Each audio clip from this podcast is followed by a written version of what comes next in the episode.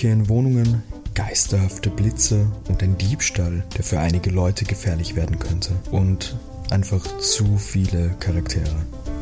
Willkommen bei Soko Kinderkrimi.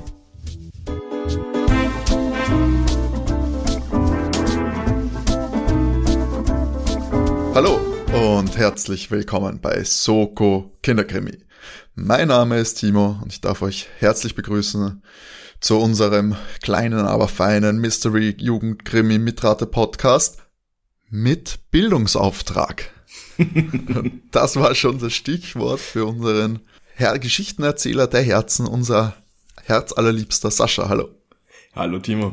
Heute habe ich es nicht vergessen. Nein, ich habe extra gewartet, ob es noch kommt von Wir dir. alle wissen, Bildung ist mir wichtig und das trage ich natürlich auch mit in dieses Podcast-Projekt.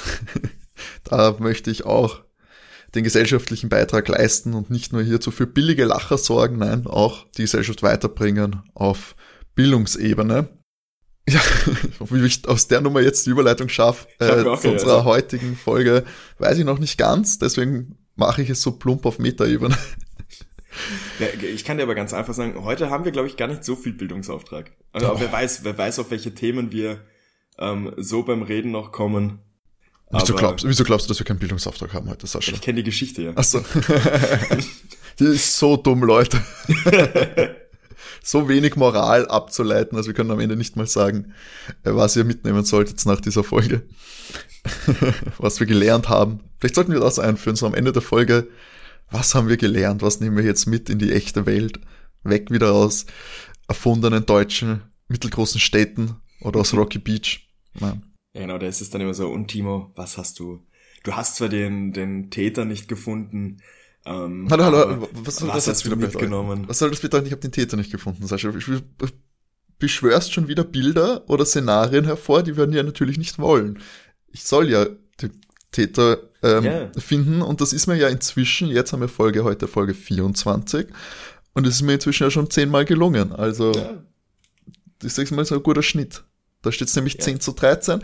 Und für alle neuen Hörer, die sich fragen, warum, in was steht es überhaupt 10 zu 13, erklärt euch jetzt der Sascha, um was es denn überhaupt geht bei Soko Kinderkrimi. Wie du das ja schon so halb erklärt hast, ähm, erzähle ich eine Geschichte nach eines Jugend- bzw. Kinderkrimis und du versuchst auch zu erraten, wer denn die ÜbeltäterInnen sind, beziehungsweise was denn da gespielt wird. Und wir beschreiben auch Punkte mit, sozusagen hast du es geschafft, das Ganze herauszufinden. Äh, wie du auch schon gesagt hast, es du hast zehnmal das Ganze geschafft, also steht es jetzt 10 zu 13 noch für die Kinderdetektive. Aber wer weiß, wie sich das Ganze heute verändert. Dann steht es immer noch für die Kinderdetektive wahrscheinlich. Überholen wir ja, du könntest näher drankommen. Also. also vielleicht, so, sind so, wir machen dann irgendwann so Special-Folgen, wo es doppelte Punkte gibt. 30 Punkte jetzt für diese entscheidende Folge. Und alle wir anderen machen, komplett useless.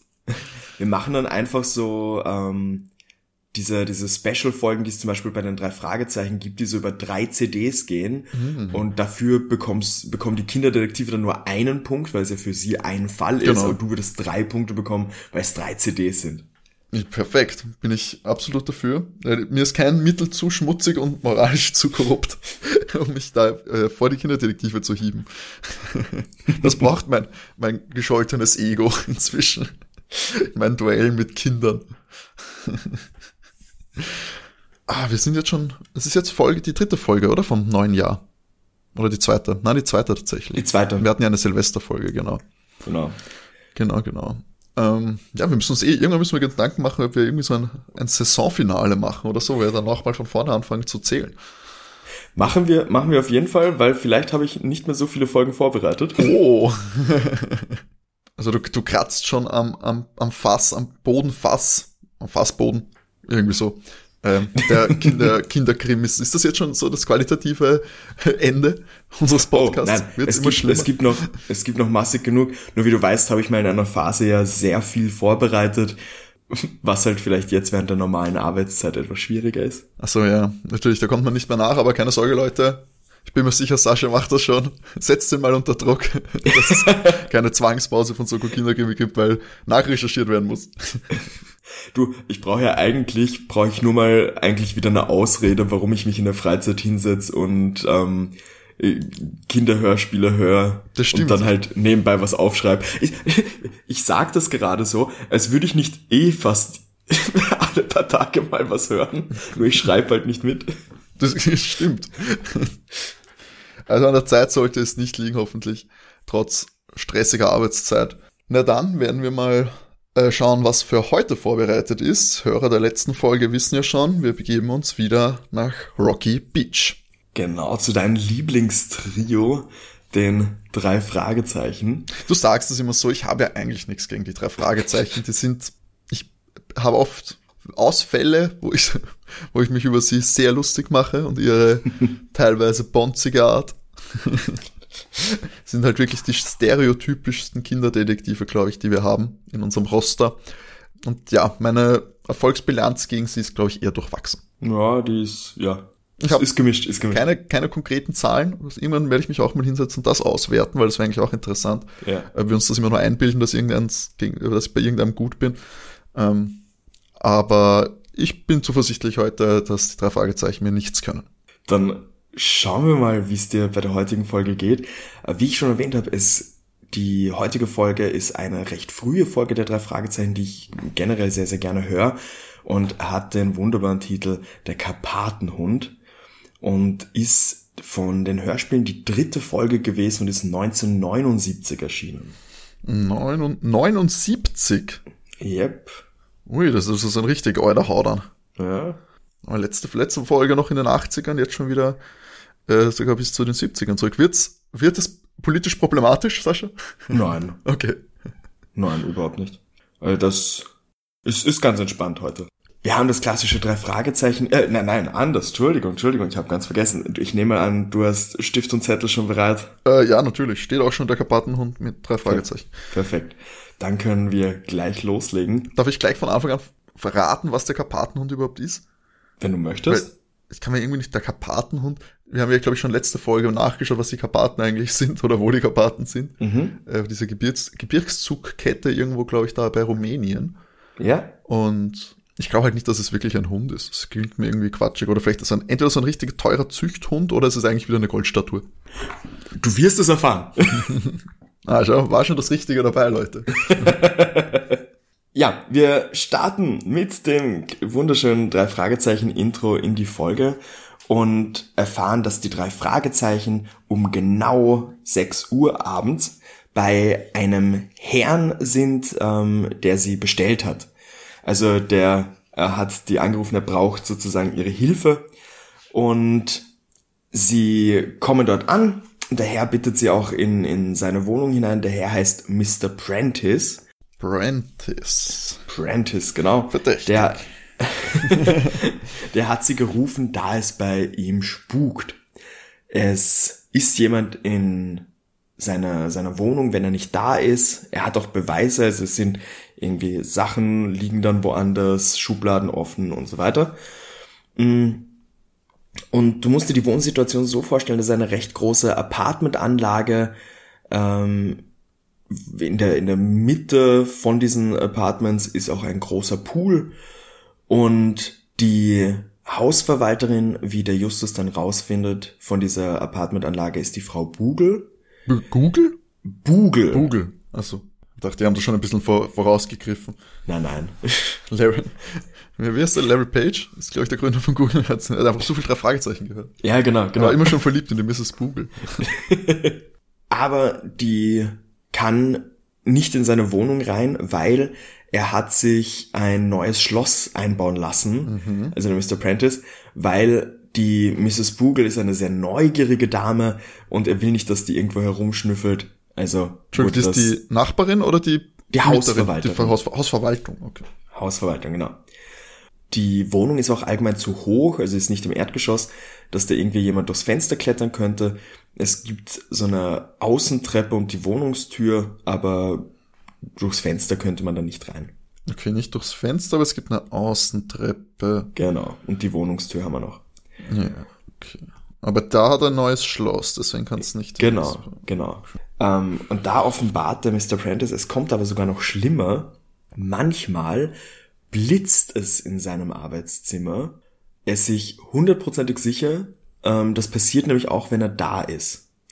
Also dass da wie, wie ein Blitz auf einmal im Raum mhm. auftaucht. Die drei Fragezeichen schauen sich die Wohnung mal an. Auf einmal ruft der Justus äh, ganz aufgeregt eben aus diesem Arbeitszimmer, dass da etwas aufgeleuchtet ist. Es hat wirklich mitten im Raum geblitzt. Äh, da hört man einen Lärm. Der Peter ruft so, was war das? Und sie rennen ähm, auf, auf den Balkon mhm. hin. Es ist nichts zu sehen, es, es ist alles leise der, und sie hören so und, und da meint der Justus, da läuft doch jemand und er bildet sich ein, eine Person in einen Anorak und einer Skimütze zu sehen und da taucht auch einmal auch komplettes Polizeiaufgebot auf mit Blaulicht, Sirene und Co. Aber die äh, Person ist nicht mehr zu sehen.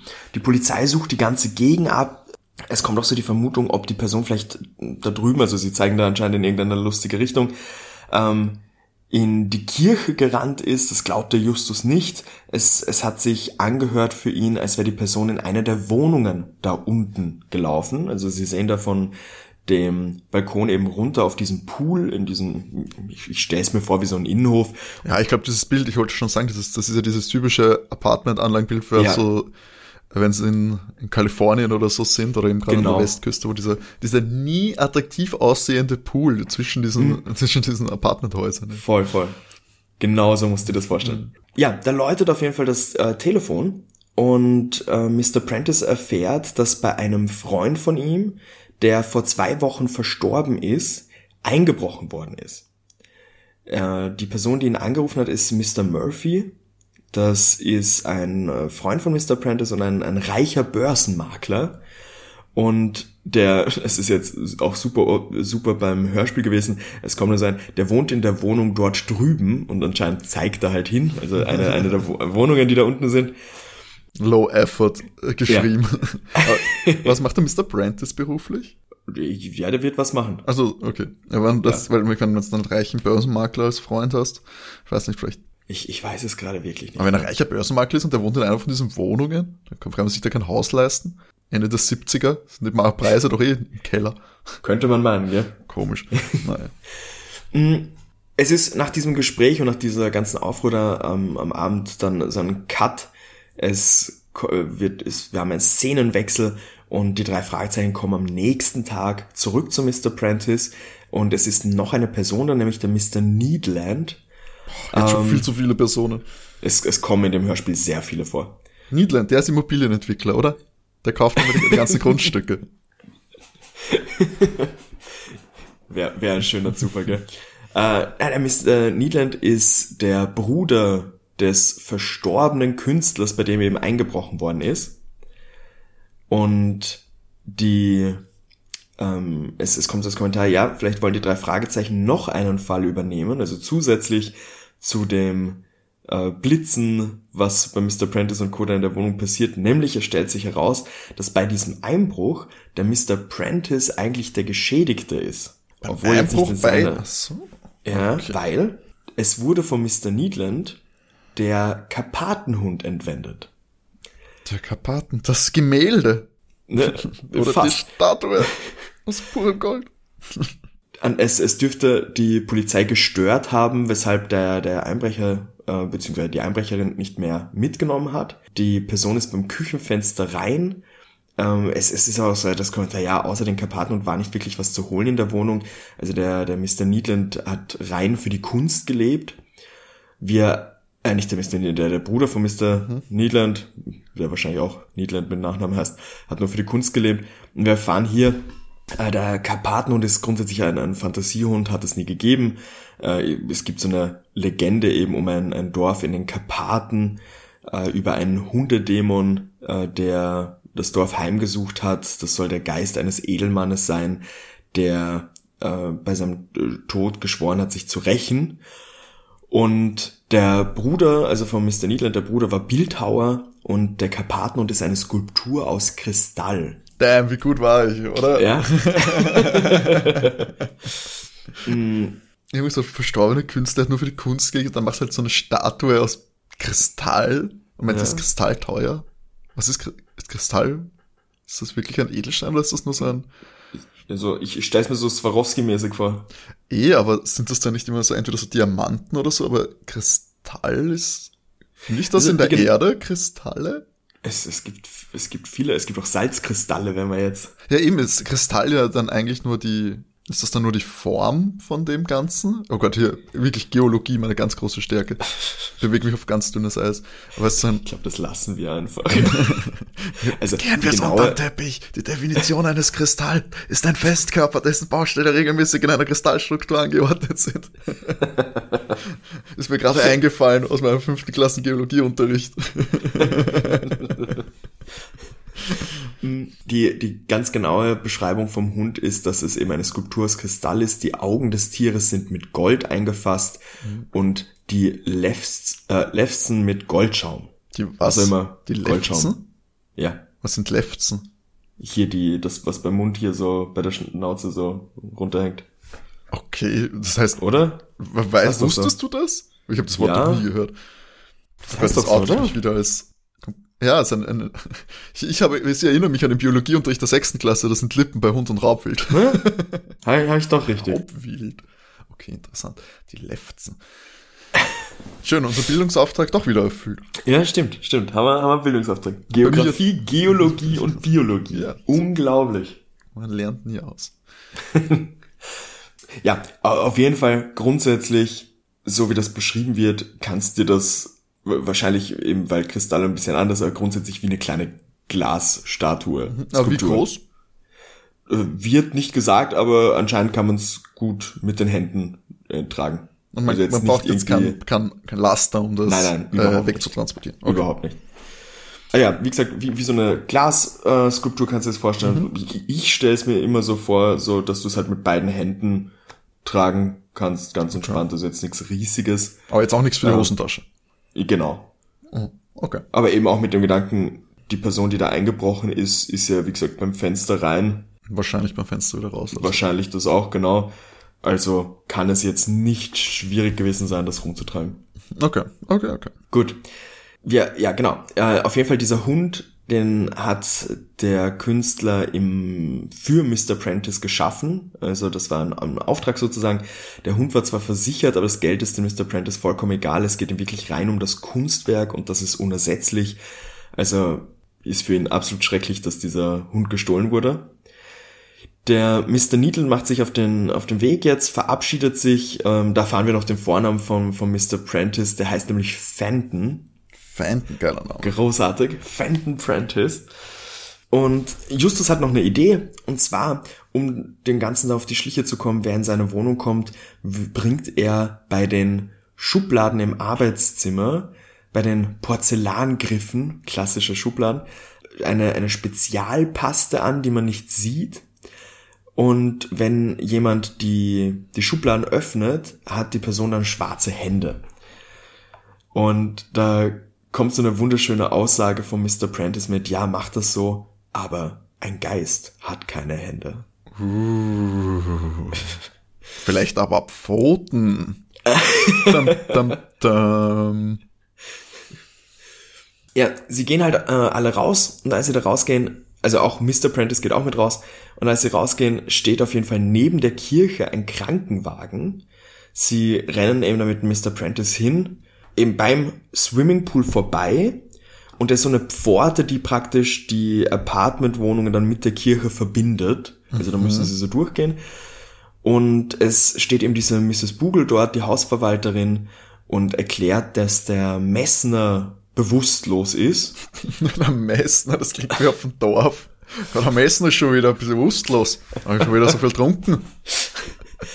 ein, ein, ein, Mann, der, Mann, der dort ist, also da fahren wir jetzt keinen näheren Namen, erklärt, und das ist großartig, die Erklärung, dass der Messner immer, wenn er praktisch zusperrt, so auf die Art, die Lampen abschaltet und sich dann durch die Kirche im Dunkeln tastet, um Strom zu sparen. und dabei dürfte er gestürzt sein und die ganze Nacht ohnmächtig in der oh Kirche Gott. gelegen. War die ganze ähm, Nacht und jetzt haben sie ihn erst am Abend wieder, also nein, es war ja der nächste Tag. Ja. Genau, nächster Tag, jetzt anscheinend entdeckt. Großartig. Die Mrs. Bugel ist aber da schon weg, also die ist, während der Mann das erklärt hat, ist die weggegangen.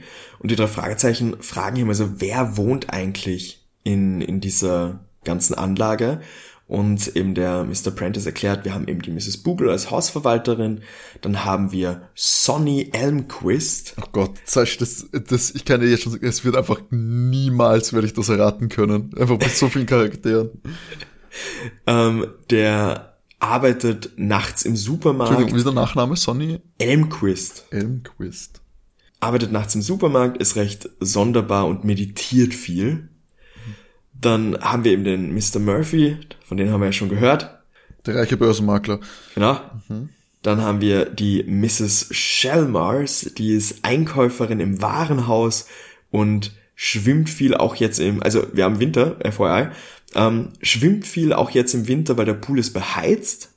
Und dann haben wir noch den Harry Johnson, der wohnt zurzeit bei diesem äh, Börsenmakler und sein Neffe wird Katzenmann genannt, weil der ein Dutzend Katzen hat. Der Neffe von Harry Johnson? Genau. Und das ist, das ist sein, seine... Ja, der heißt, der heißt Alex Hustle, der Katzenmann. Wer, der ist ein Neffe. Genau. Aber ich meine, nur diese eine Person hat die einzige Berechtigung, dass sie dabei ist, dass, dass sie einen Neffen hat, der verrückt ist. Was zeichnet dich aus? Oh, ich habe einen verrückten Neffen. so. Er lebt durch andere, er lebt die Träume durch seinen Neffen. Ja, ja. Äh, Timo, ich, ich kann dir nur sagen, auch wenn es viele Leute sind, wenn du gut aufpasst, kannst du ausschließen. du, das, das schließt sich schon aus. Ich und gut aufpassen. Also, die Mrs. Boogle kommt auf jeden Fall wieder, wo auch immer die war. Und Mr. Prentice schimpft so ein bisschen und erzählt halt auch, ja, dass die, die Neugierde von der Mrs. Boogle echt schrecklich ist. Die will immer alles mitbekommen, was hier so passiert und durchwühlt sogar die Mülltonnen, um zu sehen, was die Leute in den Häusern so essen. Er, er schlägt dann vor, also gut, Sie können ja noch kurz in seine Wohnung gehen und über die Mieter noch besprechen, dass die drei Fragezeichen mehrere Infos über alle MieterInnen haben, die dort sind. Aber der Künstler, der Verstorbene, hat dort nicht gewohnt. Doch, der ist doch. ja eingebrochen worden. Ja, aber ich, ja gut, ich habe nicht gewusst, ob der, ob das dort war oder nicht. Aber okay. Doch, das war, war das auch war dort. auch dort. Ja. Okay. Ja, sie machen sich auf jeden Fall wieder zurück zum, zur Wohnung von Mr. Prentice, um eben die MieterInnen zu, zu diskutieren. Und bababam, seine Türe steht offen. Es muss jemand in seiner Wohnung gewesen sein. Dann sehen sie aber auch, dass die Griffe am Schreibtisch verschmiert sind. Und da hat Justus natürlich die Idee und sie rennen zu Mrs. Bugel, die ja da vorhin weggegangen ist, und konfrontieren sie. Und auf jeden Fall hat Mrs. Bugel schwarze Hände. Also muss die gute Mrs. Bugel in der Wohnung gewesen sein. Oder sie hat einfach wieder nur zu viel im Müll rumgewühlt. Mr. Prentice beschließt, okay, die beiden gehen jetzt mal in seine Wohnung, besprechen das Ganze, sie machen das untereinander aus, dann verzichtet er auch auf die Polizei. Die drei Fragezeichen, für die ist da klar, okay, sie gehen jetzt mal nach Hause. Und am nächsten Tag treffen sie auf Sonny Elmquist, also sie kehren logischerweise zurück und plaudern mit denen so ein bisschen und der äh, ähm, ist, ist auf jeden Fall jünger. Entschuldigung, ich habe ganz kurz scheinbar nicht aufgepasst. Okay. Was war die Konsequenz, dass die Mrs. Bugel schwarze Hände hat? Ne, sie, sie dürfte wirklich eine Schreibtischschubladen gewesen sein. Sie haben sie nicht konfrontiert. Nein, nein, doch, doch. Ähm, aber der Mr. Prentice und sie machen sich das untereinander jetzt aus. Dass sie einfach ähm, eingebrochen ist bei ihm? Genau. Das kommt wenn mir sie, doch wenn sie sich ausreden, vor. verzichtet er eben auf die Polizei. Oh mein Gott. okay. Entschuldigung, aber ja, kein Ding. so dumm, das muss ich zweimal hören. sie, genau, sie treffen auf Sonny Anquist. Der erklärt so, ja, dass er nachts eben im, im Supermarkt arbeitet. Das ist recht praktisch, äh, weil da kann er nebenbei noch ein bisschen lernen. Aber er besucht keine Schule. Die ganze Welt ist nämlich nur eine Illusion.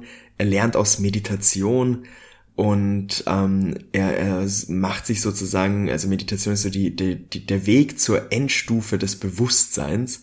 Und er will auch nach Indien reisen, um einen, einen Guru zu suchen und lernen, wie man ohne Bedürfnisse leben kann. Mhm.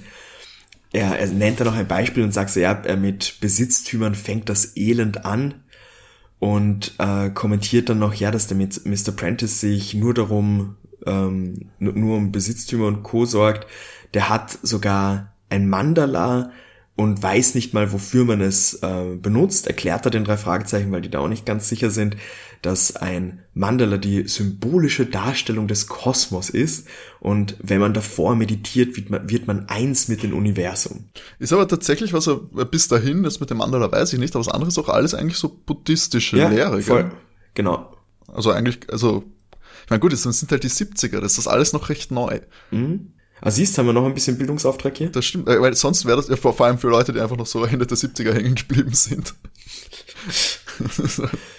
noch nicht wirklich gar keine Berührungspunkte mit Buddhismus haben. Weil für, ja. für heute, heute klingt der einfach, als würdest du den einfach auch so im Café in der Stadt treffen. Ja, vor allem mit, mit Besitztümer fängt das Elend an, ist auch so ein. Ja, genau, das ist auch ja. so eine, so eine gute Bobo-Aussage.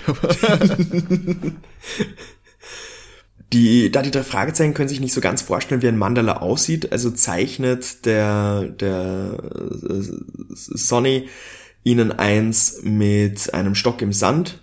Es wird dann so beschrieben mit überschneidende Dreiecke in einem Kreis, Quadrate. Wir wissen, wie ein Mandala ausschaut.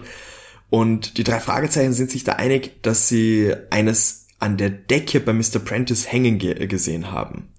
Da kommt so die Erzählerstimme mit ein sonderbarer Kerl. Äh, der wird bei den drei Fragezeichen mit einem Fragezeichen versehen. Aber ob er ein Kunstwerk stehlen würde? Also haben wir vom Erzähler mal so einen Kommentar hier zum, zum Sonny dann bekommen. Wir haben nun wieder einen Cut. Wir sind bei Mr. Prentice. Sie, sie sehen einen, einen Lichtblitz eben im Arbeitszimmer wieder und meinen so, das muss vom Pool gekommen sein, also da von der Richtung. Der Peter bleibt eben oben, Bob und Justus gehen runter. Beim Pool ist niemand, aber sie können wen beim Pforte, bei der Pforte zur Kirche sehen und, und rennen eben am Pool vorbei. Durch diese Pforte sehen wieder niemanden, aber äh, Bob ist sich sicher, dass die Kirchentür sich bewegt hat rennen in die Kirche rein, können kaum was sehen. Also die Kirche ist, ist, ja, ist ja dunkel, müssen ja Strom sparen, wissen wir ja. äh, und, und rufen mal so, ja, hallo, ist da wer? Es reagiert niemand. Dann kommt von den drei Fahrzeugen ein, ich weiß, dass sie hier drinnen sind. Und da fährt, also die Kirchentür ist offen in dem Moment, es fährt ein Auto vorbei und im Lichtschein vom Auto sehen sie eine Silhouette am Altar stehen. Dann hört man am Hörspiel praktisch einen, einen Aufschrei von Justus, man hört dann so Schritte, Rasseln, ähm, und bekommt dann die Erklärung, dass jemand Bob und Justus eins beim Kopf gehauen hat und sie in der Kirche eingesperrt hat. Sie sind einmal laut am Rumrufen und dann hören wir von draußen eine Stimme, eine Männerstimme, die fragt, wer da drinnen ist. Dann erklärt der Justus mal, was da, was los ist. Und der Mann schließt auf und es ist der Pfarrer.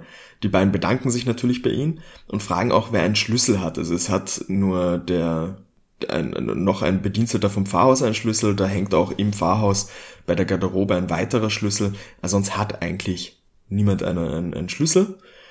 Und ja, große Aufregung zwar jetzt gerade, aber was sollen sie groß machen? Also geht es zurück zum Mr. Prentice. Sie rätseln halt auch jetzt, besteht ein Zusammenhang zwischen diesen Lichtblitzen und dem Karpatenhund? Oder ist das was ganz anderes? Die Frage ist auch, wo ist das Diebesgut? Ist, ist es in der Kirche? Ist es ist deshalb hat deshalb der der Messer eins drüber bekommen, weil das irgendwo in der äh, Kirche ist?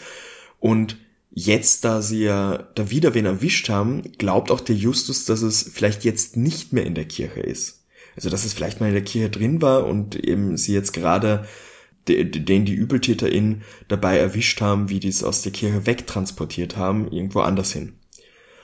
Und in diesem Moment äh, läutet das Telefon vom Mr. Prentice und zwar ruft die Person an, die den Karpatenhund gestohlen hat und möchte 10.000, ich nehme an Dollar, äh, für die Rückgabe des Hundes.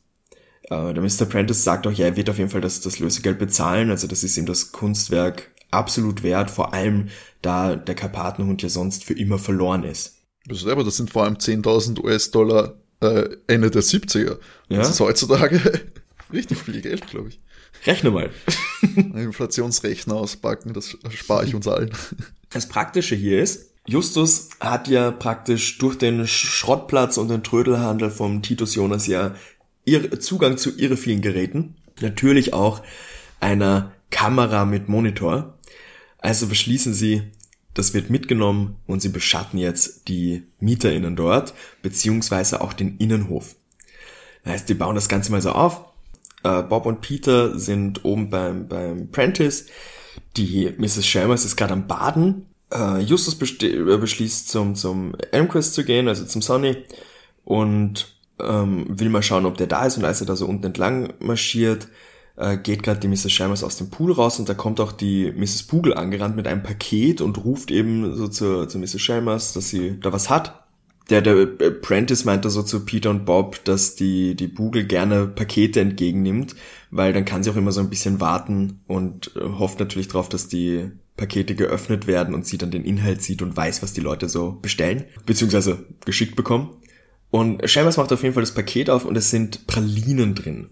Die Shelmers scheint sich darüber zu freuen, futtert auch gleich ein paar davon und lässt aber dann die Pralinen auf einmal fallen, taumelt und, und stürzt. Die Bugel ist komplett geschockt. Der Justus kommt angerannt und, und schaut sich die Pralinen an, dürften vergiften sein. Vielleicht sollte es sich lieber die Frau anschauen, statt die Pralinen, aber... Na, wir müssen ja herausfinden, was hier das Problem ist. Pralinen dürften auf jeden Fall vergiftet sein. Krankenwagen muss logischerweise geruf, äh, gerufen werden. Da kommt aber auch der Mr. Murphy daher und äh, fährt die Shelmers ins Krankenhaus, nimmt auch die Pralinen mit. Ähm, die, die Bugel erklärt hier, dass die Pralinen normal mit der Post gekommen sind und dass der, der Shelmers bestimmt im Krankenhaus geholfen werden kann.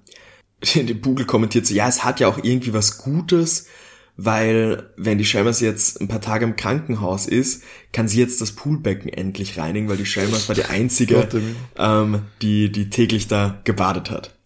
Ähm, der Mr. Murphy hat sich das noch anscheinend mit angehört und äh, macht sich jetzt aber mit der, mit der Shelmers auf den Weg. Die äh, Bugel erklärt dann noch so, ja, dass der Mr. Murphy ein starker Raucher ist und seinen, seinen Aschenbecher stehen hat lassen, was, was sie schon sehr wundert, weil normal trennt er sich nicht davon. Sein ein Spezialaschenbecher, wo die Zigaretten nur nach innen fallen können. Der Murphy ist da recht vorsichtig, weil er Angst hat, dass eine äh, vergessene Zigarette seine Wohnung in Brand setzen könnte. Jetzt wird dann äh, Monitor und Kamera fertig installiert, um das Ganze zu beobachten. Die Hofbeleuchtung, erfahren wir jetzt, schaltet sich gegen 23 Uhr aus. Und Bob und Peter gehen da am, am Balkon bei Mr. Prentice und schauen so runter. Der Justus bleibt drinnen mit Mr. Prentice und die sitzen vorm Monitor. Sie sehen dann, dass bei, beim Empress das Licht ausgeht. Der fährt anscheinend in die Arbeit, also in den Supermarkt, wo er nachts arbeitet. Der Mr. Murphy holt sich da seinen Aschenbecher und geht in die Wohnung. Der Elmquest geht, kommt aber im Bademantel raus und geht zu Mr. Murphy und, und da ist mal so die Frage, was haben die zu besprechen? Was zum und ist der jetzt nicht in die Arbeit gefahren? Anscheinend doch nicht. Ach so. Also es ist, wie gesagt, es ist das Licht ausgegangen okay. und wir wundern uns, geht er in die Arbeit. Ähm, auf jeden Fall, Peter und Bob gehen runter, weil sie das Ganze ja beobachten, äh, gehen die Feuertreppe runter, schleichen sich zum, zum Pool entlang Richtung äh, zur Wohnung. Nur leider liegt da irgendwas im Weg auf einmal, anscheinend eine Katze. Und diesem Fauchen, der Peter schubst die anscheinend aus Versehen ins Wasser. Wir hören dann, wie irgendwelche Mieter reagieren mit, was ist da für ein Lärm? Und es wird so ein bisschen gejammert. Ähm, wir haben dann eine unbekannte Stimme, die wir noch nicht kennen, mit, der, der hat meine Katze ins Wasser getreten. Na komm, mein Schätzchen. Und dann geht er mit der Katze anscheinend. Äh, der Peter ist auch ins Wasser gefallen und hat sich irgendwo das Knie angehaut. Ähm, Bob hil hilft ihn auf jeden Fall raus. Und ja, gut, damit ist das ein bisschen daneben gegangen, da irgendwas zu beobachten. Sie gehen also äh, wieder zurück rein. Es ist dann so ein kurzer Cut zu 4 Uhr in der Früh. Es sitzen noch alle wach vom Monitor und trinken Tee. Äh, und wir hören da ein, ein Türgeräusch. Äh, Peter schaut schnell nach, was da los ist. Die Mrs. Bugel fährt weg und wir erfahren, dass sie einkaufen geht um die Uhrzeit in den Supermarkt weil um 4 Uhr, das ist eine Uhrzeit, da kann sie sich sicher sein, dass nichts passiert, also dass sie nichts verpasst da in der Wohnanlage. Aber auf einmal gibt es einen riesen Krach. Das Auto von der Bugel brennt, sie ist gegen einen Hydranten gefahren und das Gute ist nur daran, das Wasser vom Hydrant löscht das Feuer. Die äh, das Auto hat gebrannt, bevor es gegen den Hydranten gefahren ist es ist anscheinend so ein durch das Dagegenfahren dürfte das Feuer entstanden sein und eben der Hydrant löscht aber gleichzeitig. Also es passiert alles Also es war jetzt keine Explosion und dann fahrt sie gegen Nein, nein. Okay. Ja, es kommen Feuerwehr und Polizei angefahren und es ist das schöne Kontinuum, die dürften den Wasserbruch bemerkt haben. Und ich denke, also die Geschwindigkeit in, in der mhm. Folge mit der Krankenwagen, Polizei und Co. kommt ist mir ist schon bei der, mir ist ehrlich gesagt am Anfang wollte ich schon fragen, ob da yeah. Poliz warum da die Polizei jetzt schon kommt bei diesem Typen mit dem Anorak und das so was, warum? Die müsste ja auf irgendwas gewartet haben. Äh, Das, also die sind sehr schnell in Rocky Beach anscheinend. Also, also bräuchte man ja fast gar keine Kinderdetektive, oder? Ja, fast. genau, drei Fragezeichen helfen der Bugel aus dem Auto und die Bugel meint so, man hat auf mich geschossen. Ein Polizist will sich dann mit Justus unterhalten. Justus berichtet grundsätzlich, was er gesehen hat. Und es wird jetzt eben erklärt, es, es klingt als, oder es hat so gewirkt, als gäbe es wie eine, hätte es wie eine Mini-Explosion oder sowas gegeben, also, also es wäre da wie ein Schuss gewesen. Und durch diesen Knall vom Schuss oder was auch immer das war, ähm, hat sie sich anscheinend dann auch so erschrocken, dass sie da gegen den Hydranten ist. Und sie öffnen auf jeden Fall die Motorhaube und entdecken, dass da drunter ein Zündmechanismus ist. Also das ist anscheinend alles absichtlich passiert. Also das, der, der Knall kam aus dem Auto. Genau. Und dann ist sie so erschrocken, dass sie gegen den. Äh, genau. Dürfte, dürfte dann anscheinend auch eben mit diesem Zündmechanismus und Dagegenfahren so die Explosion mhm. dann auch ausgelöst haben. Alle natürlich absolut baff, was da abgeht, weil, hey, da Mrs. Bugle ist zwar nervig, aber was zum Teufel soll das? Das heißt, wir haben jetzt Miss, die, die Mrs. Wie heißt sie? Ach Gott. Shelmers, die im Krankenhaus ist. Ähm, Google ist jetzt auch da dagegen gefahren, also auch nicht gerade begeistert gerade. Wer ist der Nächste? Genau, wer ist der Nächste? Wir haben einen Cut, wir sind am späten Vormittag, sie sind beim Frühstück bei, bei Prentice. Der Justus meinte eben auch, dass die Ereignisse zusammenhängen und will gerade Näheres erklären, aber da hört man auf einmal Glas splittern und jemand ruft Feuer. Es brennt bei Mr. Murphy. Elmquist ist anscheinend relativ schnell hingerannt, versucht die Scheibe einzuschlagen und das Feuer zu löschen. Der Justus hilft mit, schnappt sich einen Feuerlöscher und legt da los. Der Mr. Murphy liegt am Boden. Ähm, Elmquist und Peter gehen rein und holen den Mann raus. Die halten sich irgendwas vom Mund wegen dem Rauch eben auch. Man hört dann so rumgehuster. Feuerwehr kommt auch schon, blitzschnell einfach, unglaublich. Und Murphy ist anscheinend ohnmächtig. Etwas später erklärt dann die Polizei, dass der Murphy anscheinend beim Rauchen eingeschlafen ist, hat aber absolutes Glück gehabt, es ist, ist keine schlimme Rauchvergiftung, bleibt aber aus ähm, eigener Entscheidung im Krankenhaus, weil er sich untersuchen lassen hat, weil er in letzter Zeit schlecht geschlafen hat. Müsste aber theoretisch nicht drin bleiben. Das ist so aus, aus eigener Entscheidung, dass er da noch bleibt. Und wir erfahren noch, dass die Mrs. Chalmers bald entlassen wird. Der Polizist geht und jetzt, wo die alleine sind, erklärt der Mr. Prentice, dass der Dieb wieder angerufen hat. Und die haben sich praktisch ausgemacht, wie die Geldübergabe stattfinden soll und zeigt so auf so eine Einkaufstüte und sagt, ja, da drin sind die 10.000 Dollar. Das Geld ist in der Tüte praktisch, weil die so unscheinbar ist, praktisch unsichtbar. Und Timo, es ist soweit. Große Frage. Hm. Wer hm. ist der oder die Übeltäterin? Natürlich ein Bonus, wo ist der Hund? Hm. Ähm, warum das, also warum, äh, das ist jetzt Bonus logischerweise, also wichtig, wer sind die Übeltäterin? Ähm, warum wurde hier, oh ähm, oh Gott. wie heißt sie, Shelmers und Co. Ausgeschaltet. Warum ist das passiert, genau. Ähm, und natürlich nochmal ein Bonus, ähm, wer, wer ist für die Blitze verantwortlich und warum? Oh mein Gott, Sascha, ich habe absolut gar keinen Plan. Es ist eine super Geschichte, muss ich wirklich sagen. Ich verstehe, warum du die magst. Ähm, ich kann mir vorstellen, dass sie auch sehr äh, intensiv und durch diese kleine Anlage, es wirkt super Agatha Christie-mäßig, mhm. musst du sagen, Orient Express oder sowas, wo so für die ganzen Charaktere mitspielen. Das ist hier super spannend. Zum für das, was wir hier machen, ultra schwierig.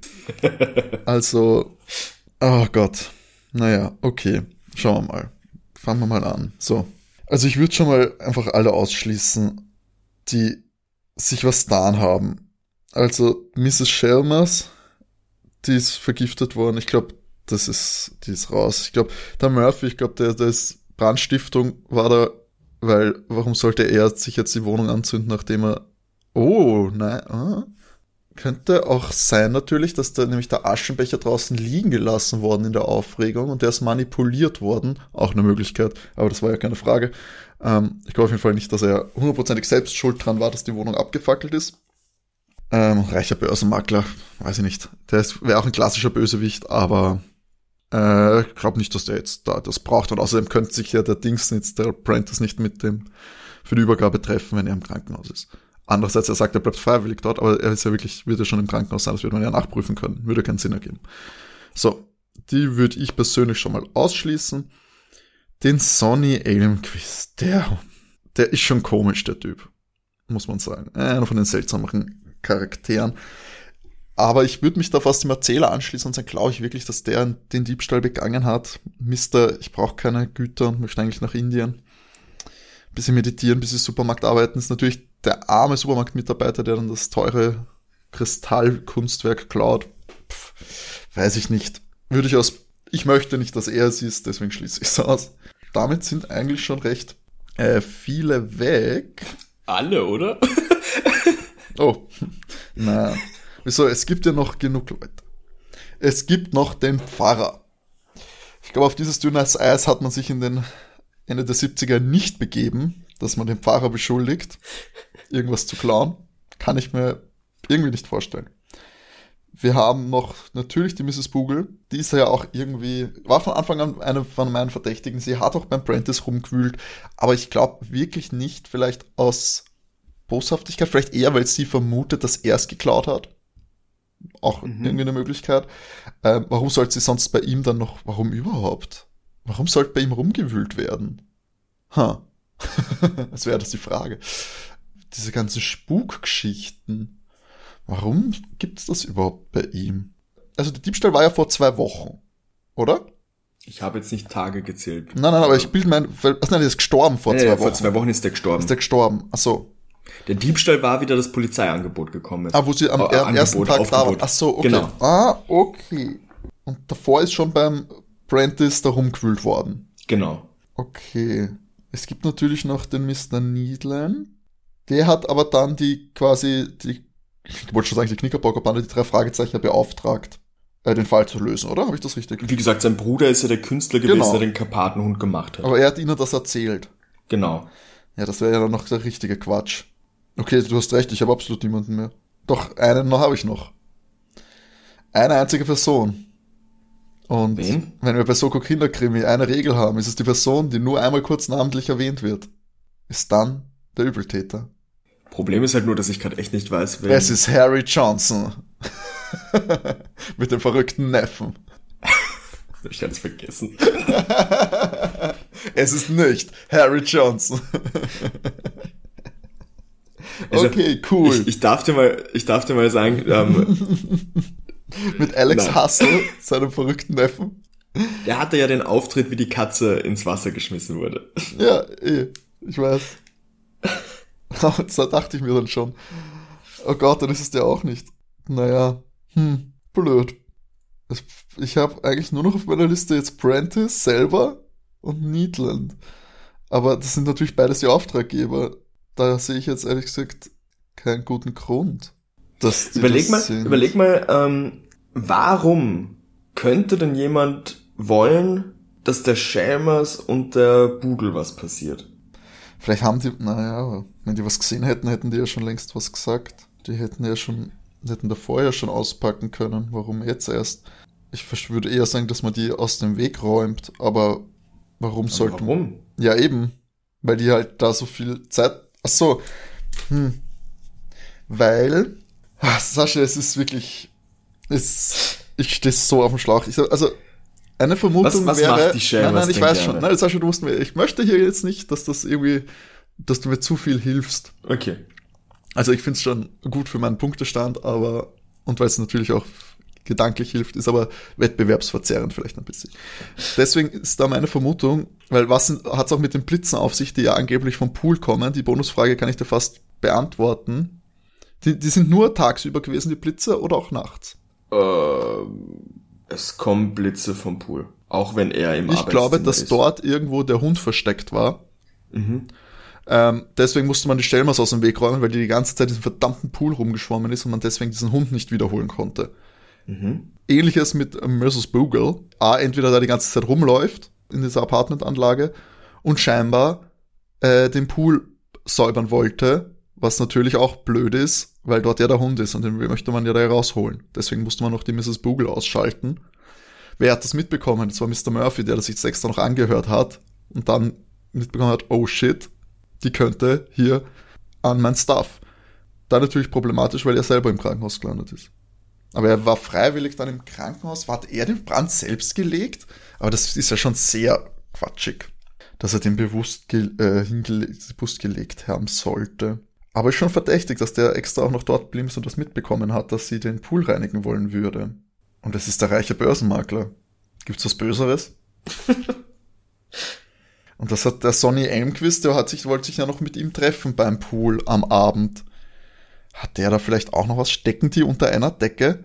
Aber was, die Rolle von ihm weiß ich jetzt nicht genau. So, das, okay, dass die Blitze, der Hund ist dort versteckt und durch irgendwelche Lichteinfälle oder dergleichen entstehen halt diese Blitze, weil es auch ein Kristallhund mhm. super reflektiert und so weiter.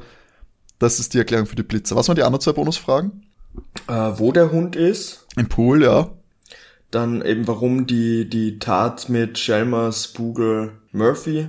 Mhm, um die Leute da wegzubekommen, mhm. damit man den Hund aus dem Pool wieder rausholen kann. Genau, und wie gesagt, wer, wer ist, ist der Übeltäter, Übeltäterin. Tatsächlich. Für den Diebstahl dann letztendlich auch. Tatsächlich ist einer der letzten, der überbleibt, Sonny Elmquist.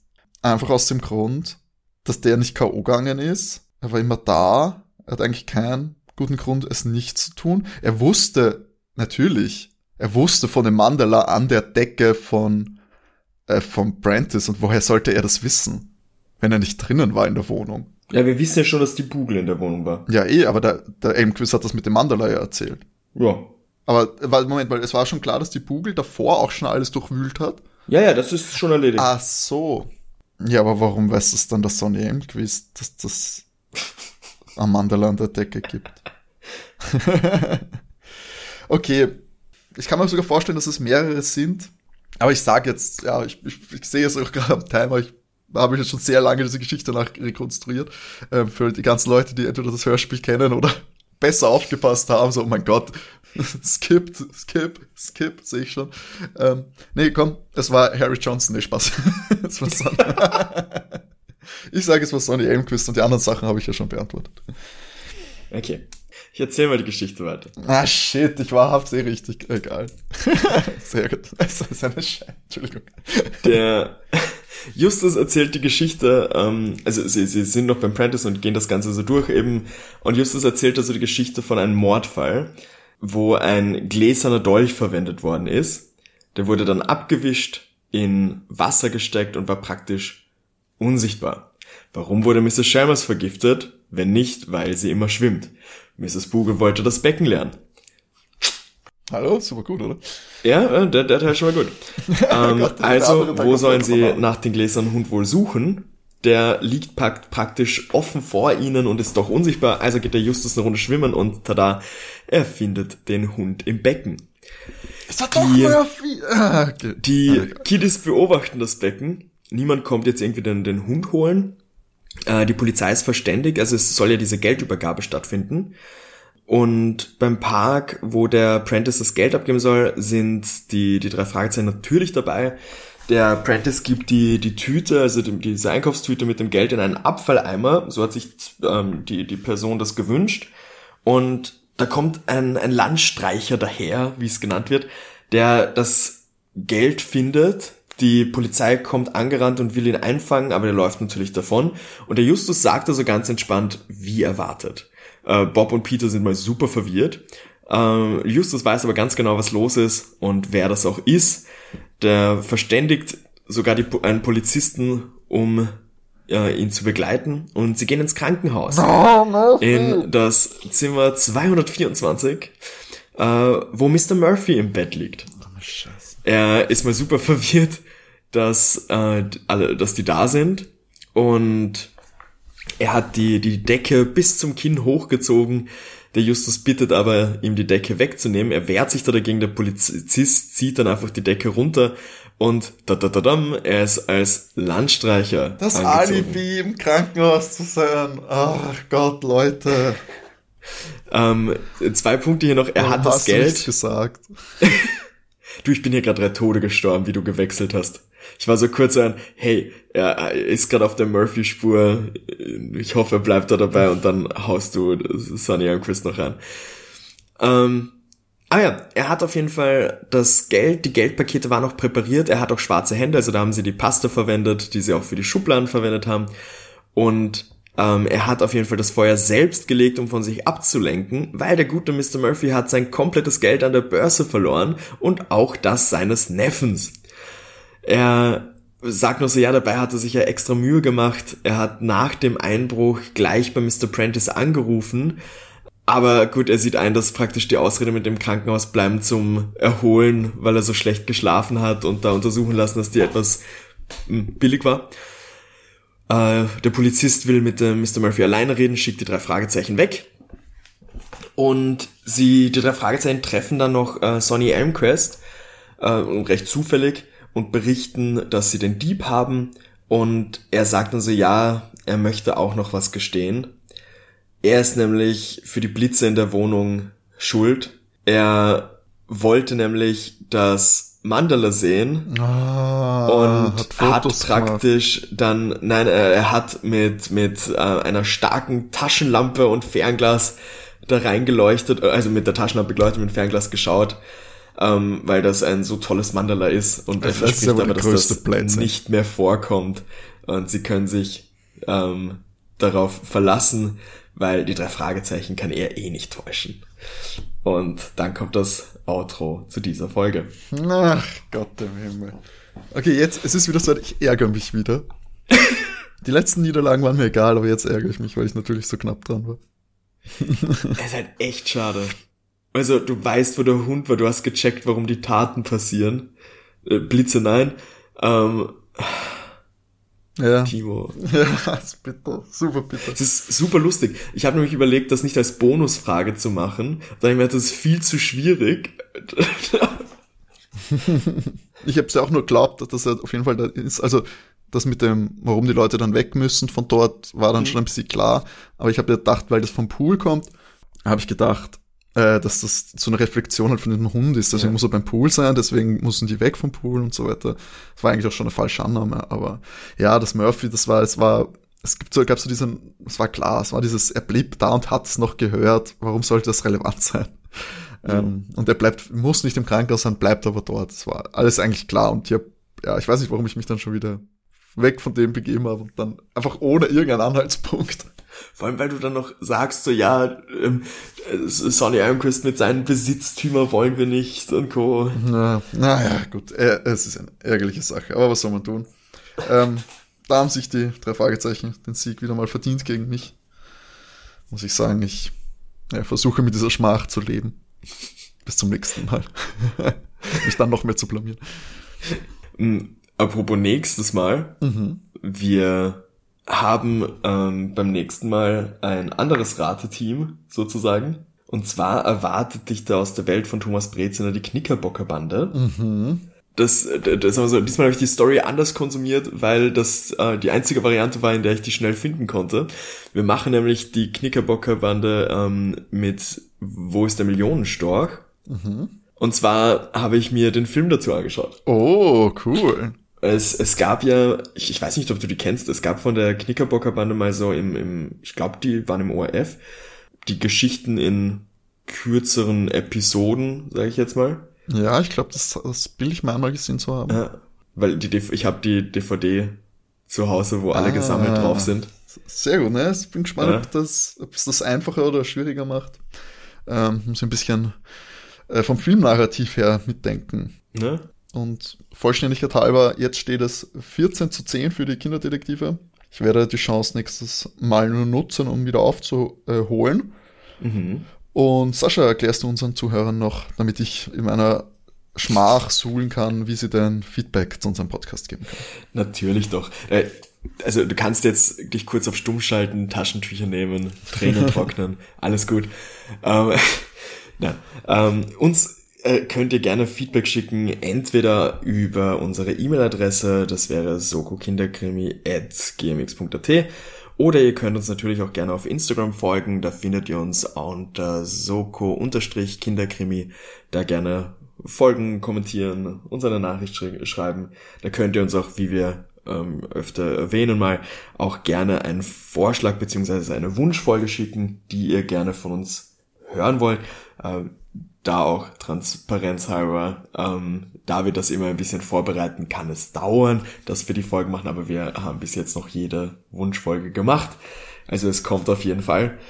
Äh, gerne auch, da das jetzt mittlerweile möglich ist, über die Spotify-App uns eine Bewertung geben, gerne da auch fünf Sterne da lassen äh, und auch bei Apple Podcast eine Bewertung hinterlassen. Das würde uns natürlich sehr freuen, beziehungsweise auch Freunden, Verwandten, ArbeitskollegInnen, den schlimmsten Feinden unseren Podcast empfehlen. Das ist, glaube ich, das, wo wir uns natürlich am meisten freuen, wenn es euch so gefällt, dass es ähm, ja, Freunden und Bekannten weiterempfehlen würdet. Das hilft uns natürlich auch sehr, äh, was die Hörerzahlen angeht und äh, was die Verbreitung angeht. Und da freuen wir uns natürlich, umso mehr Leute äh, von unserem kleinen, aber feinen Projekt hier erfahren.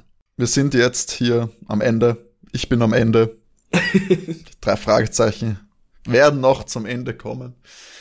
Ähm, wenn ich da irgendwann mal dann doch mal gegen sie gewinne. Und ja, wir hören uns mit dem Millionen Storch dann in zwei Wochen wieder. Und ich freue mich auf jeden Fall drauf. Ich werde ins Trainingslager gehen und wünsche euch bis dahin schöne Zeit, bleibt gesund und bis zum nächsten Mal. Ciao. Tschüss.